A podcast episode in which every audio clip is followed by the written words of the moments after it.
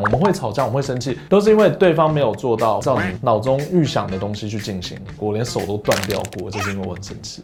Hello，欢迎来到正面大叔侧面基督。大家好，我是 John。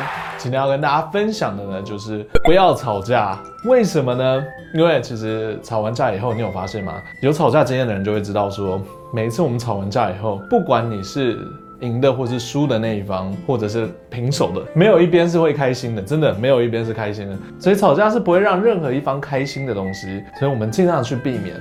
那我之前有看那个卡内基有说到，争论唯一获胜的方式就是避免争论。所以大家要记得哦，吵架当然是一种沟通，没错，可是尽可能的不要去吵，不要吼，不要大声，不要拍桌子，不要。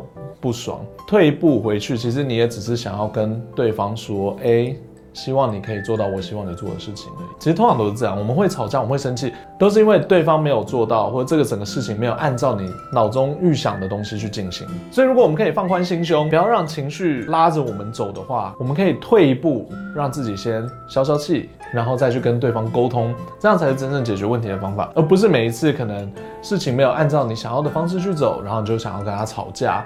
然后或者是用武力啊，或者是 用大声啊，去逼他想要达到你想要的结果，这其实是没有用的，而且两边的心情只会变得越来越不好，问题也是不会被解决。对，那这个时候你可能会想说，哦，这样那那我真的生气的话怎么办？其实生气是没有关系的，生气就是生气，没有关系。可是你不要在生气的当下暴怒的去做某些事情，因为这个通常都不是好事，而且通常不会按照你希望他走的方向去进行。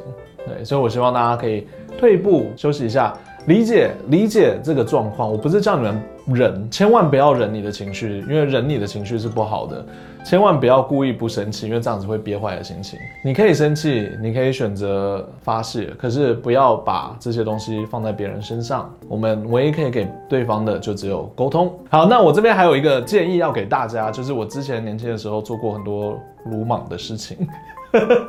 你知道我生气的时候真的会做很多疯狂的事情，我以前真的做过，我连手都断掉过，就是因为我很生气。我希望大家可以学着做一件事情，就是如果你今天碰到某些事情让你很不爽、很生气，你有一个选择，就是你可以先把它写下来。写下来的时候不要传出去，千万不要传出去，因为那个超恐怖的，真的。在生气的时候写下的东西，千万不要给任何人看，对，只有你自己可以看。你写下来以后，如果这件事情是可以摆着等的话，那你尽量可以等多久就等多久。我是觉得。一天啦，一天差不多。你隔天气消了，你再回来去看你写的东西。如果你还是一样会很生气的话，那你再去解决它。但是我猜可能有七十趴的时候。这个东西就突然间就不重要了。很多时候，可能某些人说了某件事情让你不爽，或者是某些人做了某些事情你发现了让你不爽，这些东西其实都是可以等的。对，就像我发现我朋友把我的相机玩坏了，其实我如果不是今天去看那个相机的话，我也不会今天发现。可是我选择当下去骂他了，他他其实已经在想要买一个相机给我了，然后他就不爽，他就不买了，对不对？